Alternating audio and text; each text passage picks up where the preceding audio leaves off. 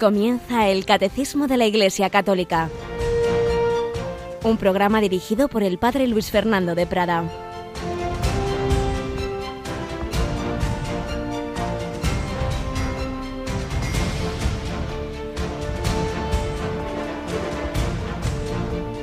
¿Por qué se da a luz a un desgraciado y vida a los que viven amargados, que ansían la muerte que no llega y la buscan más escondida que un tesoro, que gozarían al contemplar el túmulo, se alegrarían al encontrar la tumba, al hombre que no encuentra camino porque Dios le cerró la salida. Alabados sean Jesús, María y José. Muy buenos días. Alguno dirá, pero ¿qué está leyendo el padre Luis Fernando? ¡Qué horror! ¿Esto es de Sartre o de quién es?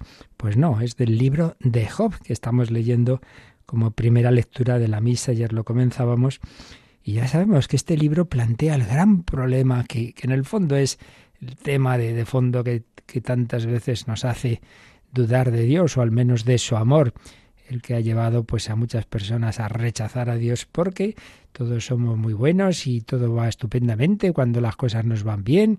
Entonces yo creo mucho en Dios, cuánto me bendice Dios, pero cuando llega el dolor, cuando llega el sufrimiento, cuando llega esa muerte inesperada, ese drama, esa tragedia, entonces ya me he enfadado con Dios. Entonces, ¿para qué vivir? Entonces me desespero y es verdad que hay situaciones dolorosísimas de cuerpo, de alma, y cuando uno no tiene una gran esperanza, una gran presencia de Dios, pues cae en esta actitud. Job al principio reaccionó bien, oíamos ayer cuando le ocurren, al menos así lo cuenta el libro, que ya sabemos que muy probablemente no es que fuera tal cual un hecho histórico, sino una manera de, de contar, de, de, de plantear el problema del mal cuando le hablan de todas esas desgracias, todo lo que le ha ocurrido, han muerto todos sus hijos, estaban todos comiendo en la casa de uno y se ha hundido la casa, todos han muerto y otro tipo de desgracias, su primera reacción fue el Señor me lo dio, el Señor me lo quitó, bendito sea el nombre del Señor. Pero hoy, capítulo 3 del libro nos habla de ese momento en que el hombre ya no puede más, se hunde, se rebota, diríamos, y no es que dude de Dios, pero sí que pierde la esperanza y desea la muerte. Bueno, claro, luego seguirá el libro y veremos cómo al final, pues el Señor le, le indica que, que, hay que, que Él no puede juzgar las cosas, que Él no tiene perspectiva, que solo Dios ve lo que nos conviene a largo plazo cuando nos quedamos encerrados en este momento concreto de mi vida y sobre todo cuando no tenemos, como no tenía Job, como no tenía el autor de este libro, todavía siglos antes de Cristo, cuando no tenía la perspectiva del Hijo de Dios que ha compartido nuestra vida, sus momentos buenos y malos, que ha llegado a lo, a lo más hondo, ha bajado hasta la muerte y muerte de cruz y hasta el sepulcro y hasta el Seol, pero ha vencido todo ello con la resurrección, nos ha abierto las puertas del cielo. Y entonces, desde entonces, toda situación, por dura que sea, por dura que sea, tiene un sentido, nos ayuda, nos purifica, nos une con Dios, colaboramos a la redención del mundo. Ah, entonces, por mal que lo pasemos y aunque tengamos esa oscuridad que a veces uno, pues eso, protesta y,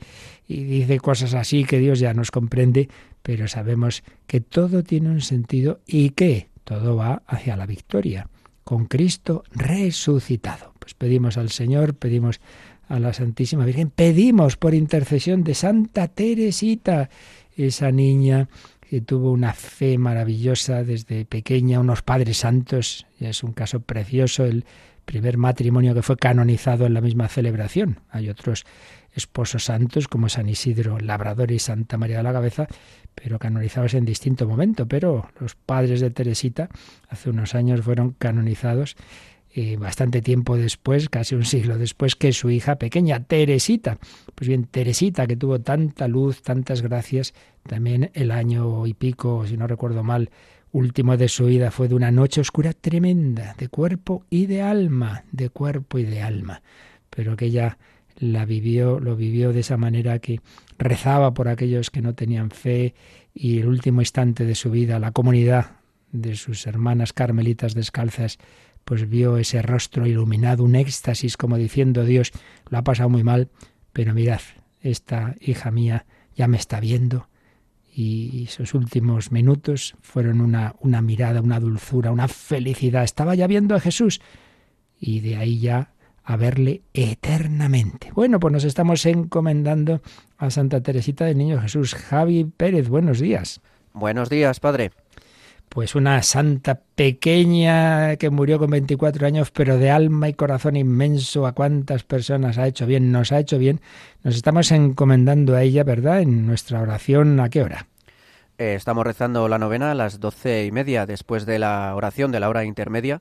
Ahí nos encomendamos a Santa Teresita del Niño Jesús, una santa, podríamos decir, una santa de la ternura, y que tanto bien ha hecho y sigue haciendo en el mundo, que a pesar de que no salió de su convento apenas, eh, pues es patrona de las misiones y doctora de la Iglesia. Así que una, una santa quizá pequeña ante los ojos del mundo, pero grande ante Dios y ante la Iglesia.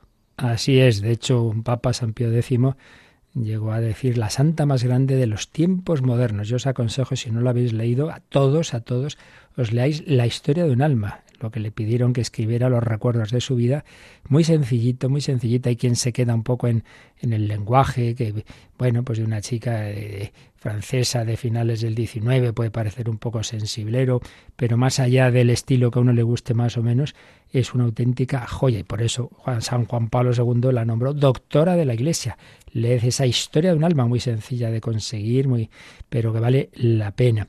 Pues sí, nos encomendamos a ella un poco antes de las doce y media, a las doce y cuarto, cuando termina la, la hora intermedia. Pero también nos queremos decir que, como sabéis, Radio María es una gran familia de, de, de, muchas emisoras, más de 80 en el mundo entero, y nuestros hermanos de Radio María Hungría, que están pues mucho más cerca que nosotros de ese terrible conflicto en Ucrania, pues eh, llevan ya semanas promoviendo que precisamente mm, en, concluyendo en el Día de Santa Teresita, que es este sábado, 1 de octubre, primer sábado de mes, primer sábado del mes del Rosario y fiesta, memoria de Santa Teresa del Niño Jesús, pues hacer un triduo de oración y de sacrificio, oración y ayuno, desde el 29, 29 de septiembre, Día de los Santos Arcángeles, 30 de septiembre, fiesta de San Jerónimo, 1 de octubre, memoria de Santa Teresita, esos tres días, pues nos piden unirnos en tres días especiales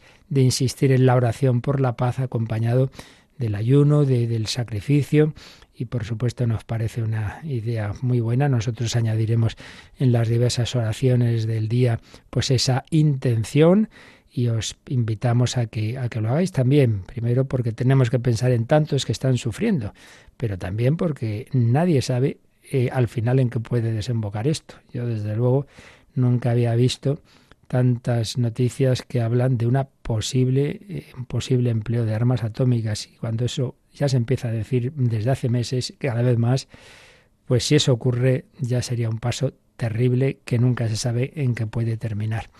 Así que mucha oración, sacrificio, ayuno en estos días, encomendándonos a Santa Teresa del Niño Jesús, que tanto oraba por los más necesitados. Y nosotros vamos a empezar hoy ya. Hemos terminado la exposición del bautismo, pasamos a la confirmación, pero antes os recuerdo que estábamos leyendo una especie de parábola en torno a la parábola del buen samaritano, pues lo seguimos haciendo ahora y creo que que nos puede eh, a todos ayudar mucho el, el ver, eh, pues eso, cómo Jesucristo es nuestro buen samaritano, como Él quiere a todos sanarnos de las heridas del corazón, de nuestro egoísmo, de nuestra soberbia, de la falta de sentido que, que como os decía tantas veces, nos, nos puede acechar la falta de esperanza.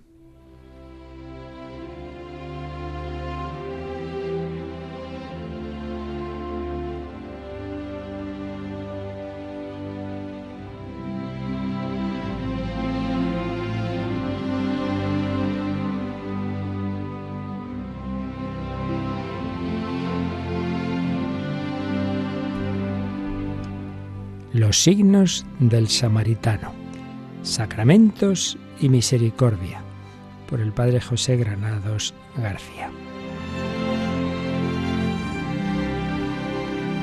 Bueno, recordemos que el Padre José Granados imagina que aquel hombre que había sido asaltado por los ladrones, que había quedado medio muerto, que había sido recogido por ese buen samaritano de la parábola que cuenta Jesús y recoge el evangelista San Lucas, como después de sanar se da cuenta de que tiene otras heridas distintas, no las del cuerpo, sino las del alma, y entonces empieza una búsqueda de quién había sido aquel que le había sanado. Y ya llega a la conclusión, después de conocer a la samaritana, aquella con la que Jesús había hablado, después de hablar con aquel otro samaritano, aquel eh, de los diez, de los diez eh, leprosos que Jesús había sanado también, aquel que había vuelto a dar gracias, pues llega a la conclusión de que ese es Jesús de Nazaret y está buscándolo.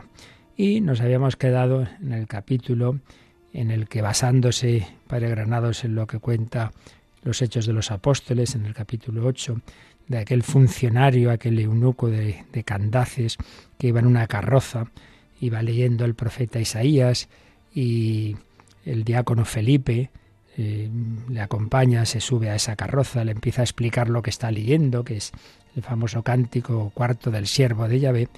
Entonces imagina que ahí también se ha subido Jesé, que está también ahí, y están los tres hablando sobre ese siervo de Yahvé, sobre ese misterioso personaje que anunciaba el profeta. Pues ahí lo dejábamos y ahí retomamos el relato.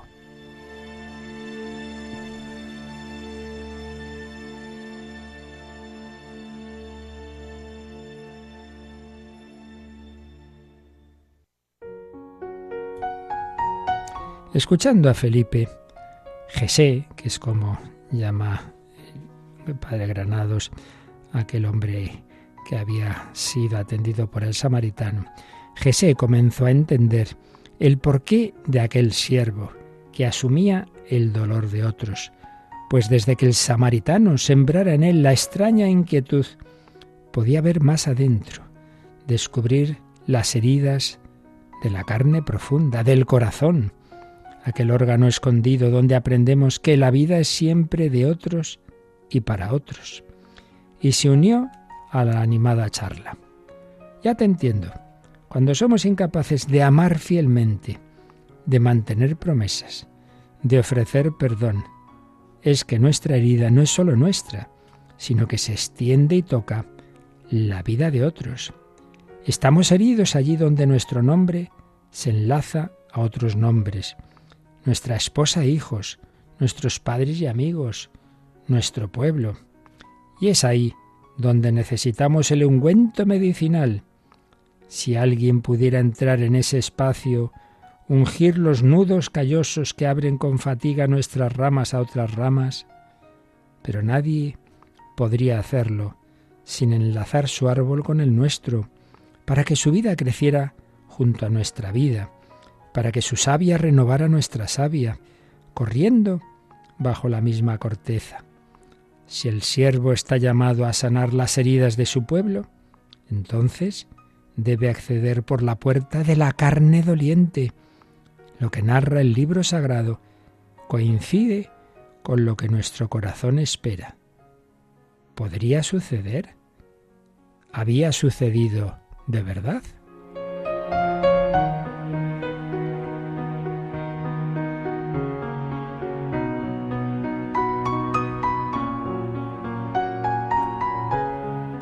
Sí, confirmó Felipe.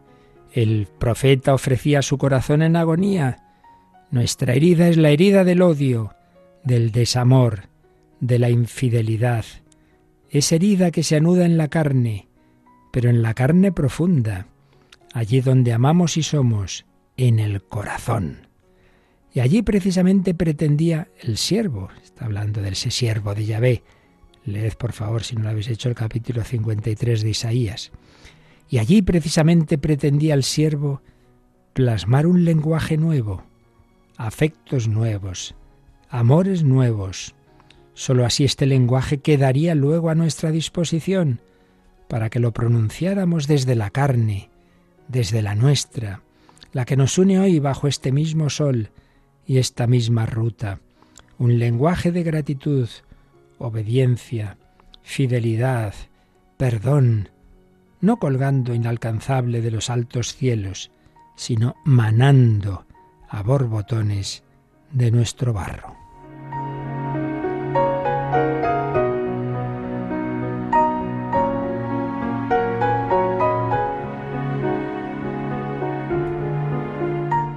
Bonita historia, comentó melancólico el funcionario de Candaz, el eunuco, pero sabemos que el profeta no lo logró ¿Cómo iba a hacerlo? El mundo no ha cambiado desde entonces. La gota de rocío fresco condensada por su vida se evaporaría enseguida en el incendio de este sol estival, a menos que... a menos que el profeta profetizara, concluyó Felipe, que hablara de otro, que viviera y sufriera en nombre de otro, a quien anunciaba y de cuya vida recibía en anticipo fuerza y sentido. Ese otro era el que venía a hacer verdaderas sus ilusiones, a ofrecernos un corazón nuevo, una carne nueva. Felipe se detuvo mientras el eunuco releía el texto y repetía su pregunta. ¿Y quién es este en quien vivía y sufría el profeta? ¿Quién es este en cuyo nombre el profeta era conducido como oveja al matadero? ¿Recordáis esta última Pascua y la multitud de corderos que se sacrificaron en el templo? respondió Felipe. Entre tantos, este año hubo uno que no abría la boca cuando era conducido en lugar de muchos. Lo escuchaban con atención mientras el camino iba adentrándose en su cuerpo, con su polvo y sus baches.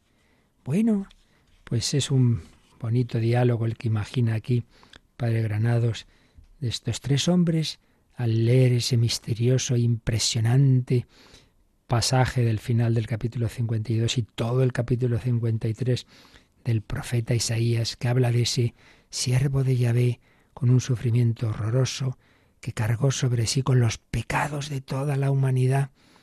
Claro, Felipe sabía quién era ese, Sí, ya había llegado a la tierra, ya el que anunciaba el profeta siglos antes, ya, ya se había hecho hombre, era el Hijo de Dios, hecho carne, hecho cordero inocente. Era el que iba a dar la respuesta definitiva al problema del mal, a ese problema que aparece tan dramáticamente en el libro de Job. Era el que iba a dar respuesta, sentido y ante todo esperanza y va a compartir nuestro dolor, nuestras noches oscuras, esos días en que uno preferiría no amanecieran, irse ya de aquí.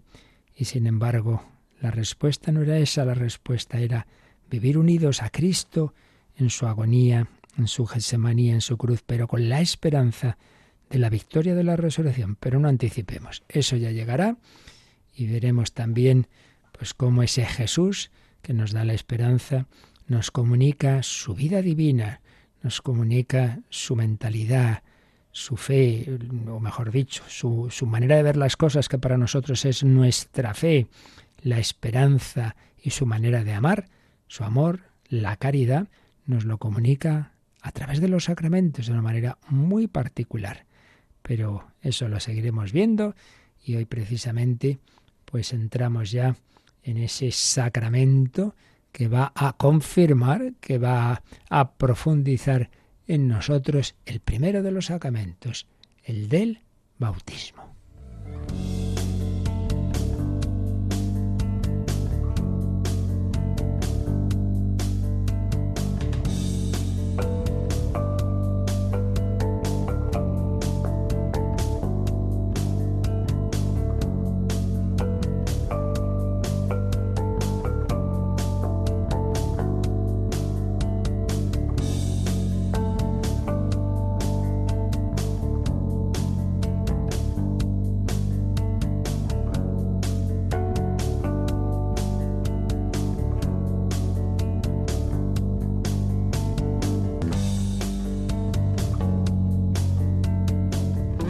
El sacramento de la confirmación.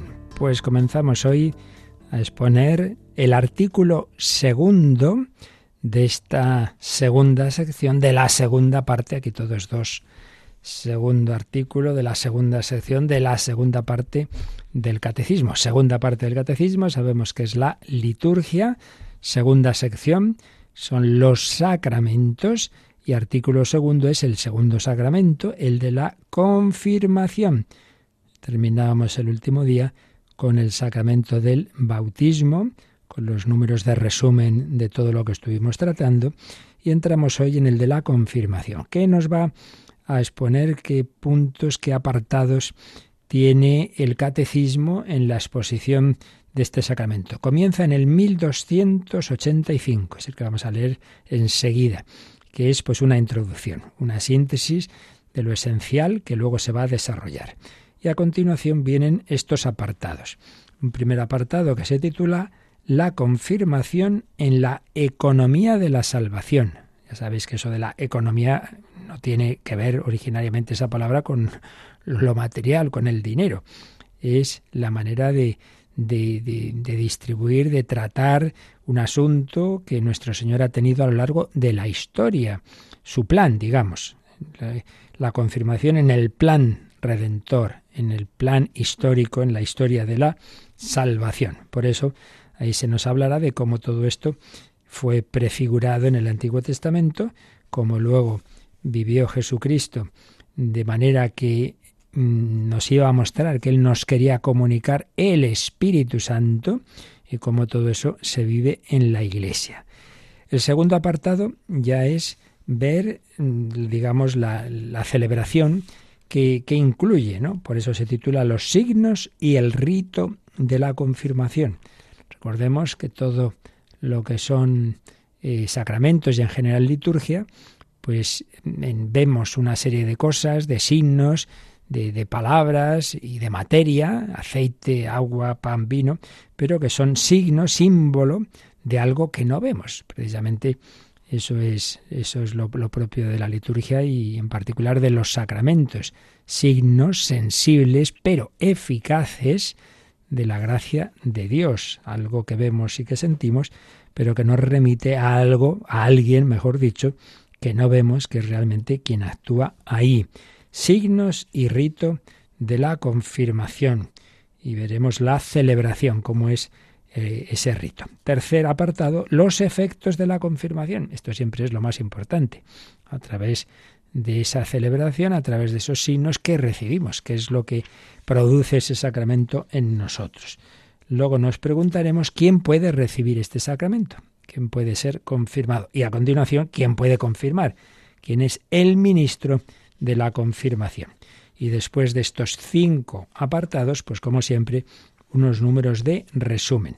Es un tratamiento un poco más breve que el del bautismo, que a fin de cuentas es el primer sacramento y fundamento de todos los demás y por eso pues viene con más más eh, doctrina y lo le hemos dedicado también un tiempo que seguramente será superior al que dediquemos a la confirmación.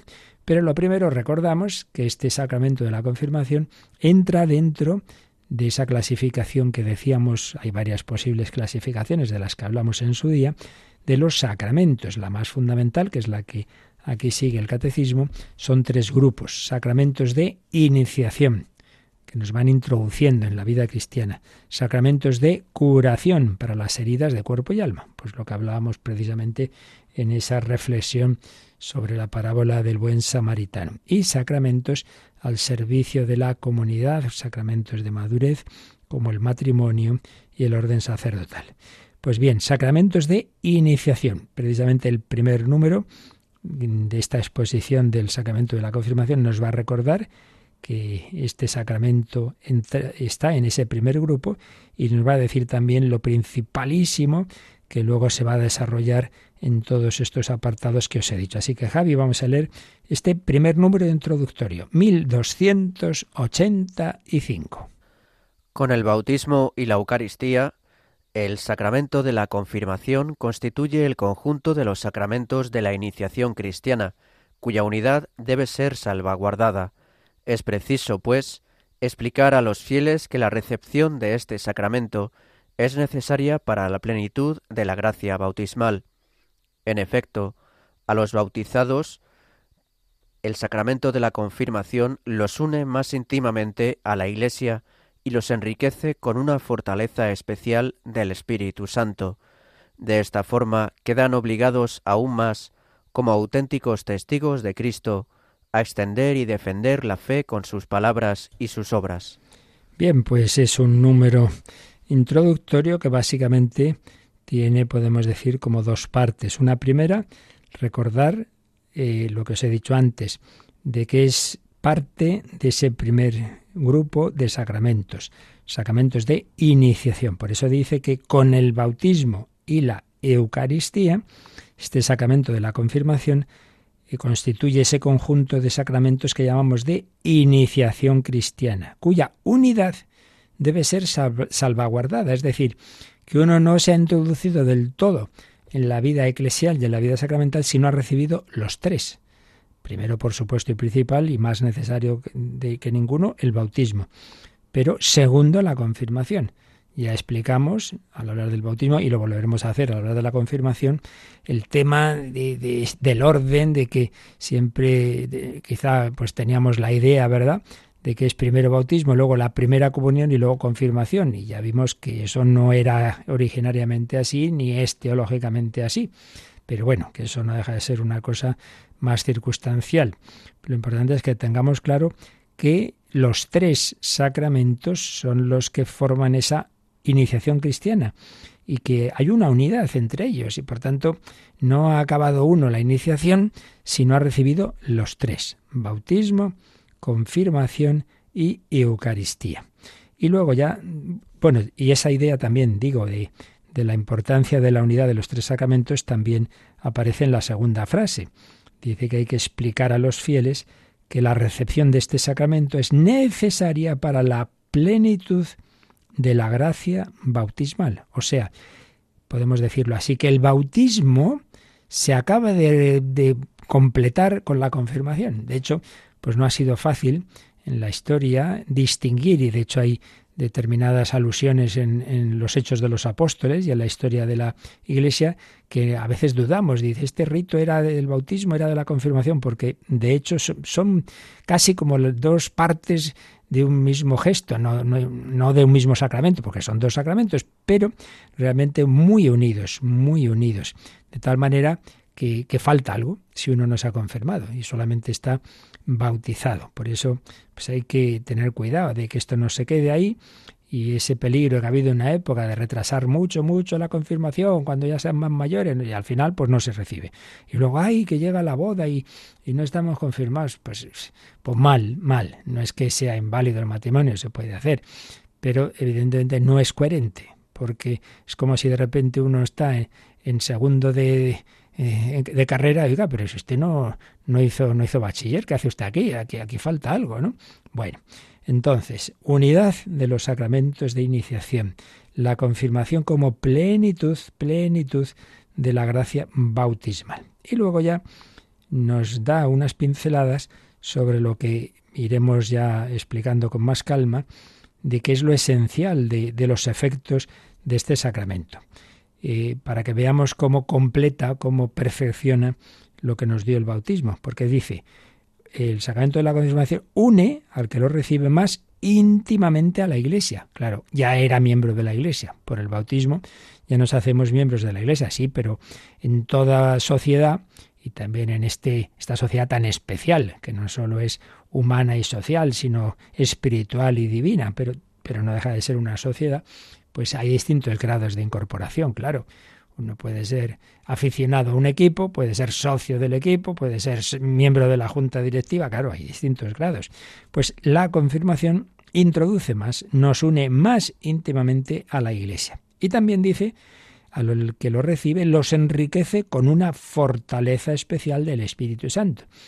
Cuando decimos por la confirmación se da el Espíritu Santo, hombre, ya se había dado por el bautismo, porque por el bautismo ya la Santísima Trinidad entra en nuestra alma. Eso está claro, o sea, ya hemos recibido el don del Espíritu Santo de ser bautizados, sí, pero volvemos a lo de antes. Hay muchos grados. Y así como la amistad entre dos personas, soy mi amigo, bueno, más o menos amigo, mucho más amigo, una amistad íntima, o somos esposos, hombre, pues son distintos grados, ¿no?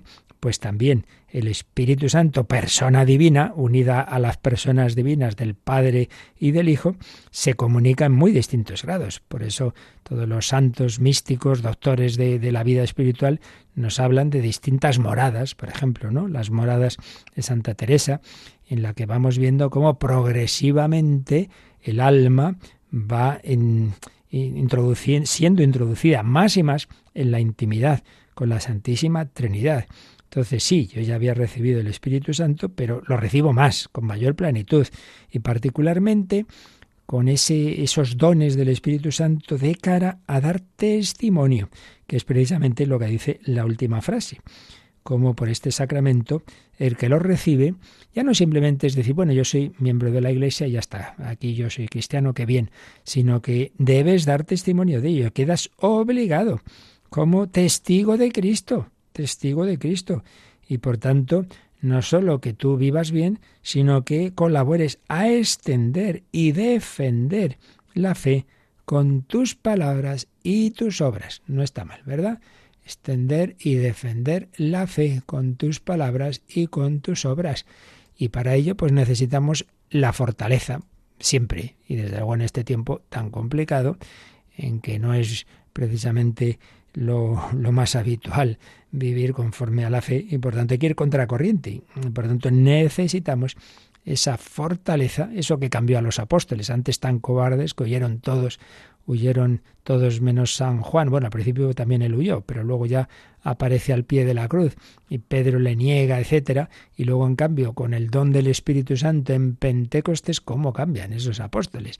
Menudo coraje, menuda fortaleza, cuando ante todo el Sanedrín, San Pedro, que antes dijo, unos días antes, 50, 60 días antes, dijo, yo no conozco a ese hombre, yo no soy discípulo de ese hombre. Y luego, en cambio, ante todo el Sanedrín, eh, va y suelta, hay que obedecer a Dios antes que a los hombres. Ya podéis aquí decir lo que os dé la gana, que, que yo tengo que hablar de Jesucristo. Caramba, ¿qué ha pasado? ¿Cómo ha cambiado este hombre? Pues sí, había recibido el don del Espíritu Santo. Bueno, pues vamos a invocar ese don del Espíritu Santo. Vamos a pedir al Señor, porque os repito, una cosa es haber recibido el Espíritu Santo en el bautismo, en la confirmación, pero es que luego Dios, el Señor sigue, claro, sigue queriendo entrar más y más en nuestra alma. Ya no recibiremos otra vez el bautismo y la confirmación, pero sí podemos y debemos ir entrando en, cada vez en mayor intimidad con, con, las divinas personas, con el Espíritu Santo, el Padre y el Hijo, pues por la oración, por las buenas obras y pidiéndolo, en, a fin de cuentas es el camino básico. Somos hijos y ¿qué hacen los hijos? Pues pedir. Pedid y se os dará. Infancia espiritual. Santa Teresita nos enseña, esa doctora de la Iglesia que Dios nos envió para recordarnos que con Dios siempre somos niños pequeños. Y lo primero que hacen los niños es pedir las cosas. Pedid y se os dará. Ven Ven Espíritu Santo, ven Espíritu Divino, yo no puedo nada, pero tú sí que lo puedes en mí. Ven Espíritu Santo, veni Creator Spiritu.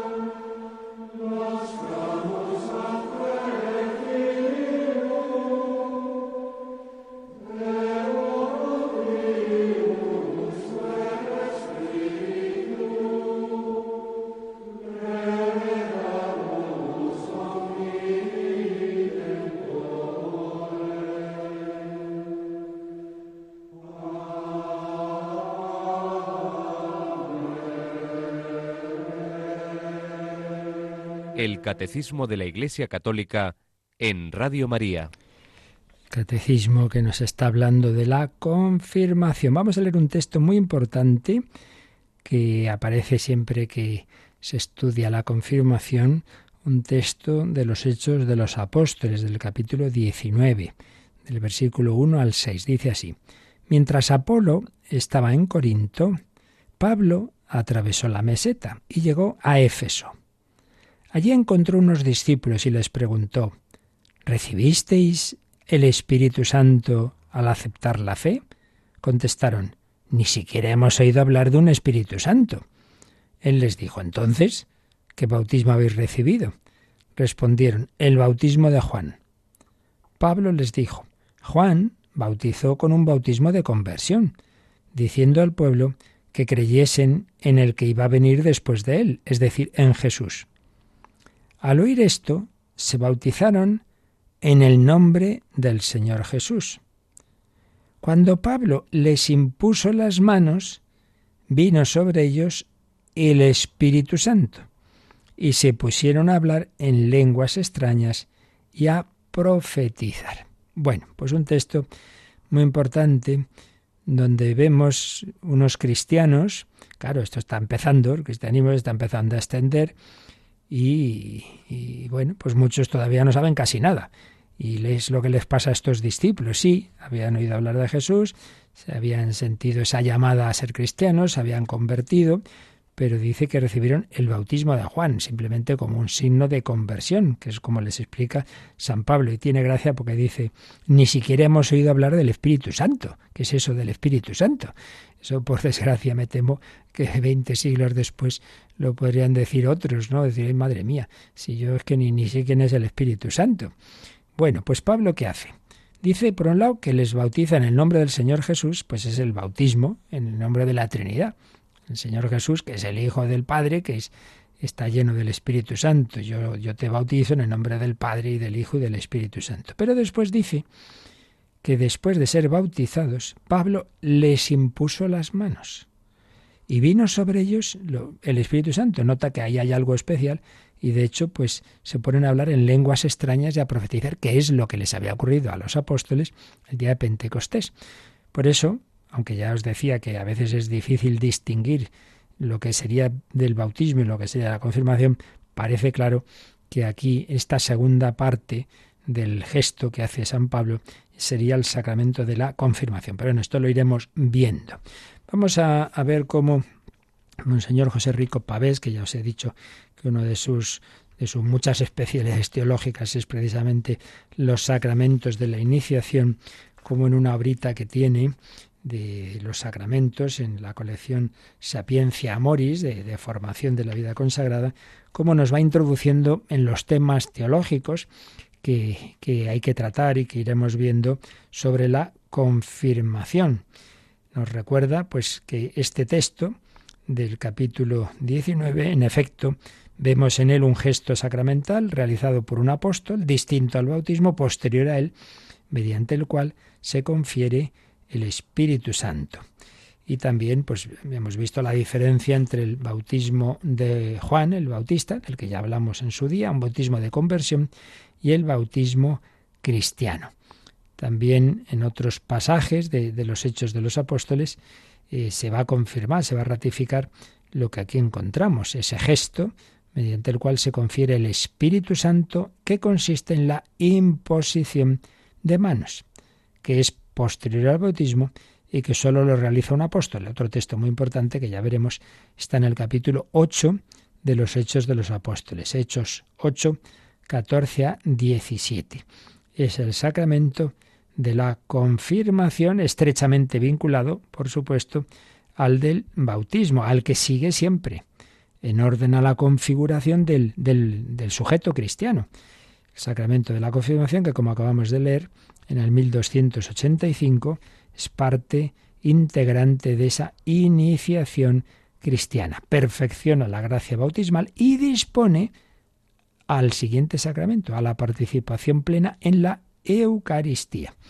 Sin embargo, es un, como tantas ocasiones, Pues claro, no es tan fácil. Ahora nosotros ya, después de 20 siglos, tenemos nuestro catecismo y tenemos muchas cosas claras, pero y a lo largo de los siglos ha habido que, que, estudiar y bueno, hay que seguirlo haciendo porque todas las cosas de la revelación siempre son, tienen tal entidad que podemos seguir siglos y siglos y siempre nos van a quedar cosas que hasta que no estemos en el cielo no acabaremos de estar, de, de entender del todo. ¿Cuáles son los grandes temas que, que, que hay que estudiar y que han planteado dificultades a lo largo de la historia sobre este sacramento? Pues nos señala don José Rico tres tipos, digamos, o tres campos de dificultades eh, de tipo dogmático, litúrgico y pastoral. Desde el punto de vista dogmático, las grandes cuestiones son, primero, la misma cuestión que aparece en todos los sacramentos, eh, esto, mm, los sacramentos decimos que los ha instituido nuestro Señor Jesucristo, no son cosa de la Iglesia, son de Cristo. Entonces, ¿dónde los ha instituido? Nos haremos esa pregunta. Y segundo, y siempre fundamental, ¿cuál es el efecto específico de este sacramento? Que fue instituido por Cristo es algo de fe, lo definió el concilio de Trento frente a los protestantes que negaban el origen eh, bíblico del sacramento y como Lutero pensaba que todo tiene que estar en la Biblia, oiga, pues no, está la tradición de la Iglesia que es anterior a la Biblia, pero como no lo veía en la Biblia, entonces decía, bueno, esto es un rito eclesiástico. Pues veremos que no, que viene, que viene de Cristo, pero ya veremos eh, cómo se entiende esto. Y en cuanto al efecto, pues la pregunta es la que os decía antes. ¿Por qué decimos que por la confirmación se confiere el Espíritu Santo si el Espíritu Santo ya se ha recibido en el bautismo? Serán las dos grandes cuestiones, digamos, doctrinales, desde el punto de vista dogmático. Segundo, desde el punto de vista litúrgico. Ahí tenemos tres cuestiones. Primero, ¿cuál es el rito esencial? La imposición de las manos o de la mano, como hemos leído en ese texto de los Hechos de los Apóstoles, o la unción con el Santo Crisma. ¿Qué, es lo principal? ¿La mano? ¿Imponer la mano o la unción? Segundo, veremos cómo se ha ido diversificando la tradición litúrgica entre Oriente y Occidente. Y a su vez, dentro de, de Occidente, en la Iglesia Latina, la primera, la práctica más antigua, que ya os decía, que es primer bautismo eh, unido a la confirmación y luego la Eucaristía, y que sin embargo, pues luego se separó bautismo y confirmación y, y se metió entre medias de bautismo y confirmación la Eucaristía. Bueno, y también hay diferencias entre Oriente y Occidente en lo que se respecta al ministro. ¿Quién puede administrar este sacramento? Ordinariamente, en, Occidente el, el obispo, aunque puede delegar, y en cambio ordinariamente en Oriente puede hacerlo habitualmente el presbítero. Cuestiones litúrgicas. Y tercero, desde el punto de vista pastoral, que es lo que ayuda más. Bueno, pues ahí tenemos estas dos cuestiones. El orden, el orden de la iniciación cristiana, si es mejor volver al orden inicial, primero bautismo, luego confirmación y después la primera comunión, la Eucaristía, o, mm, o mantenemos esto que ha pasado en los últimos tiempos, de primero bautismo, luego la primera comunión, la Eucaristía y después la confirmación. Y segunda cuestión, que tiene mucho que ver con la anterior, sobre la edad, la edad apropiada para la recepción del sacramento si se vuelve a lo originario, que era enseguida recibir la confirmación con el bautismo, como lo hacen en Oriente, y por tanto de niños, de niños, o lo que pasó en, ha pasado en los años 70, 80, etcétera, de ir retrasando la edad y entonces como si fuera el sacramento de la adolescencia o de la juventud. Estos son los temas que, iremos viendo, eh, las grandes cuestiones porque la teología lo que hace es esto, ¿no? Pues profundizar en las dudas, siempre teniendo claro, como tantas veces os digo, que, la teología no pretende, ni, ni, ni, ni, el Señor quiere que perdamos el tiempo en elucubraciones, así esto que se suele decir, cuestiones bizantinas, porque una época en que en Bizancio, pues eso, se daban vueltas a cosas que, que ni van ni vienen, porque la revelación no tiene un fin especulativo de que ahí, ya digo, hagamos especulaciones que no van a ninguna parte, sino un fin práctico. Todo lo que nos ayude a vivir mejor la vida cristiana, que a fin de cuentas eso es lo que importa. llegar a la santidad. Pero bueno, supuesto eso, pues es verdad que, el Señor quiere que, recemos y que pidamos luz y que nos ayudemos unos a otros y bueno, Dios da diversos carismas y uno de los carismas son los, los dones de sabiduría para, para que haya personas pues, pues con especial luz, doctores de la Iglesia y por supuesto el magisterio de la Iglesia que nos va eh, guiando en este profundizar en la revelación. Entonces esas preguntas de, tipo dogmático, donde como podemos ver que este sacramento lo ha instituido Jesucristo y qué efecto tiene. De tipo litúrgico, pues esos, ritos básicos, la imposición de las manos y la unción con el Santo Crisma, y las diversas tradiciones entre Oriente y Occidente y también respecto al ministro y luego pues estas cuestiones prácticas del orden en que se deben recibir estos sacramentos y de la edad eh, para recibir eh, el sacramento de la confirmación. Estas son las cuestiones que, que, iremos viendo y entonces ya enseguida entraríamos, aunque ya lo dejamos para, para mañana, si Dios quiere, en el apartado de la confirmación en la economía de la salvación, es decir, en la historia de la salvación, como el Señor ha ido preparando, como en todos los demás casos, ha ido preparando eh, este, la revelación de este sacramento. Digamos, antes de terminar, todas las maneras, que, mm, como enseñaba otro teólogo, en este caso ya fallecido, el padre José Antonio Guenaga respecto a los textos bíblicos que se pueden usar en la celebración de la confirmación, él los agrupaba en estos grupos de estos tipos de textos, textos mesiánicos, textos bíblicos que proclaman a ese Mesías que iba, que iba a llegar, el enviado de Dios, o que ya ha llegado, cuando Jesús en la sinagoga de Nazaret, de Nazaret lee ese pues, pasaje del profeta Isaías, el Espíritu del Señor está sobre mí. Eh, eh, me ha enviado a evangelizar a los pobres, etcétera, ¿no? O ese texto que dice sobre él se posará el Espíritu del Señor. Textos mesiánicos. Textos eclesiológicos, es decir, textos bíblicos que anuncian, del Antiguo Testamento, que anuncian al nuevo pueblo, un pueblo que gozará de la plenitud de los dones mesiánicos, un pueblo del que forma parte el confirmado.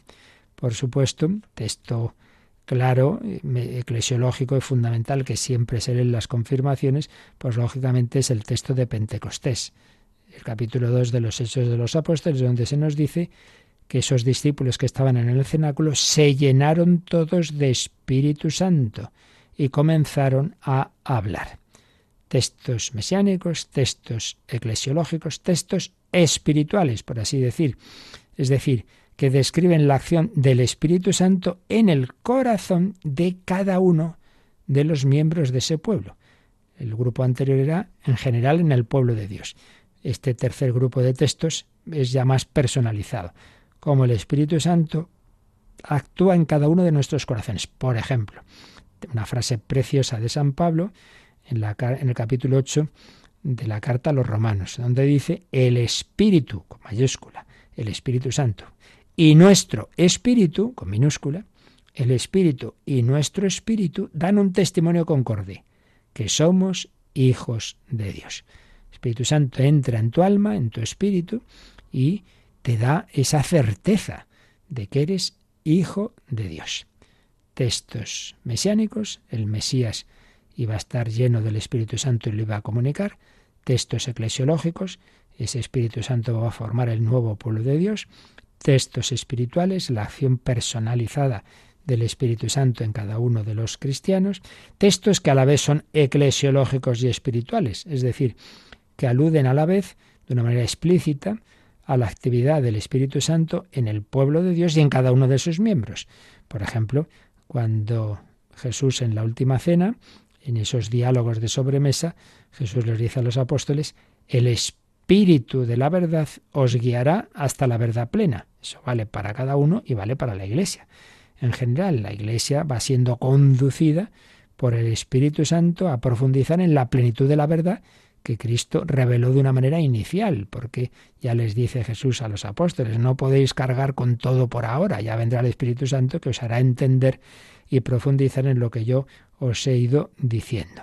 Y finalmente, textos bautismales que mm, son aptos tanto para el bautismo como para la confirmación y por eso pueden leerse tanto en el ritual del bautismo como en el ritual de la confirmación. Se pueden aplicar a uno u a otro sacramento conforme a los aspectos que se puedan destacar. Por ejemplo, cuando dice San Pablo un solo cuerpo, un solo espíritu, un bautismo. Bueno, pues puede referirse al, al, primer sacramento, el del bautismo, como origen de la unidad de la Iglesia, o puede referirse a la confirmación como plenitud del Espíritu Santo que confirma esa unidad bautismal, la consolida, la desarrolla por los distintos carismas eclesiales.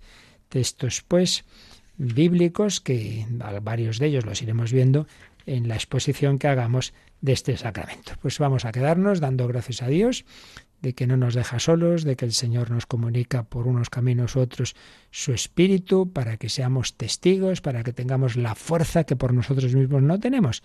Y vamos a si ya estamos confirmados, a dar gracias al Señor y a pedirle que vivamos cada vez más lo que hemos recibido, y si no, pues a pedir esa luz de preparación a ese sacramento de la confirmación, que eh, es ese cauce por el que el Señor nos quiere dar esa fortaleza tan necesaria para ser testigos de Cristo. Tenemos unos momentos, si tenéis alguna cuestión, si nos da tiempo hoy y si no ya queda planteada para mañana y nos recuerdan ahora cómo podéis enviárnoslas. Participa en el programa con tus preguntas y dudas. Llama al 91005 9419. 91005 9419. Puedes escribir un mail a catecismo arroba o escribirnos un mensaje al teléfono de WhatsApp 668 594 383 668 594 383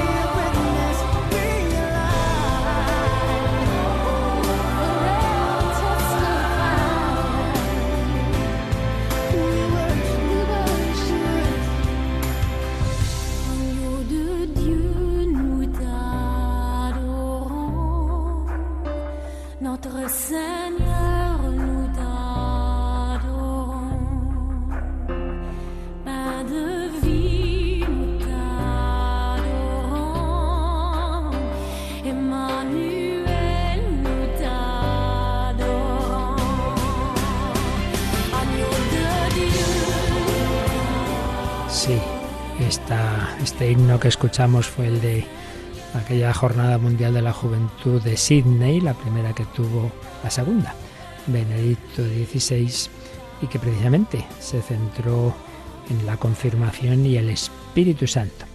Teníamos una pregunta de otro tema, de Julio, que dice, ¿hay revelación sobre si la iglesia triunfante, los que están en el cielo, intercede ante Dios por la iglesia purgante? ¿O solo somos los que estamos aquí en el mundo los que pedimos por las almas del purgatorio. Pues de una manera explícita no es que la haya, pero eh, es evidente la conclusión teológica de todo lo que sabemos, y es que sí, hombre, para empezar en la iglesia triunfante es Cristo resucitado y la Virgen María. Y es obvio, y en concreto de la Virgen María, como sabemos, pues tenemos toda esa mm, tradición de, particularmente en torno al escapulario de la Virgen del Carmen. Claro que, que la Virgen intercede por los que están en el purgatorio. Claro que Jesús intercede ante el Padre también y aplica sus méritos para que cuanto antes sean purificados de los restos del pecado. Pues entonces la conclusión lógica es si los santos del cielo interceden, interceden por los que aún no han llegado, da igual que no hayan llegado porque estamos en la tierra, porque están en el purgatorio. O sea, no es que haya, ya digo, una cosa explícita, una referencia explícita, pero la reflexión teológica nos, llega, nos lleva a esa conclusión. Pero volvemos a lo de antes. Lo importante es que tenemos que hacer, por lo que tenemos que hacer nosotros es interceder y pedir por las almas del purgatorio. Pero vamos, estemos seguros de que los primeros que lo hacen en efecto es el Señor, la Virgen y los santos eh, a, unidos a ellos. Muy bien, pues lo dejamos aquí. Tenéis cualquier cuestión sobre la confirmación u otros temas, pues ya sabéis, incluso podéis ya dejar la pregunta, la mandáis al, al, correo catecismo arroba radiomaria.es. La bendición de Dios Todopoderoso, Padre, Hijo y Espíritu Santo, descienda sobre vosotros. Alabado sea Jesucristo.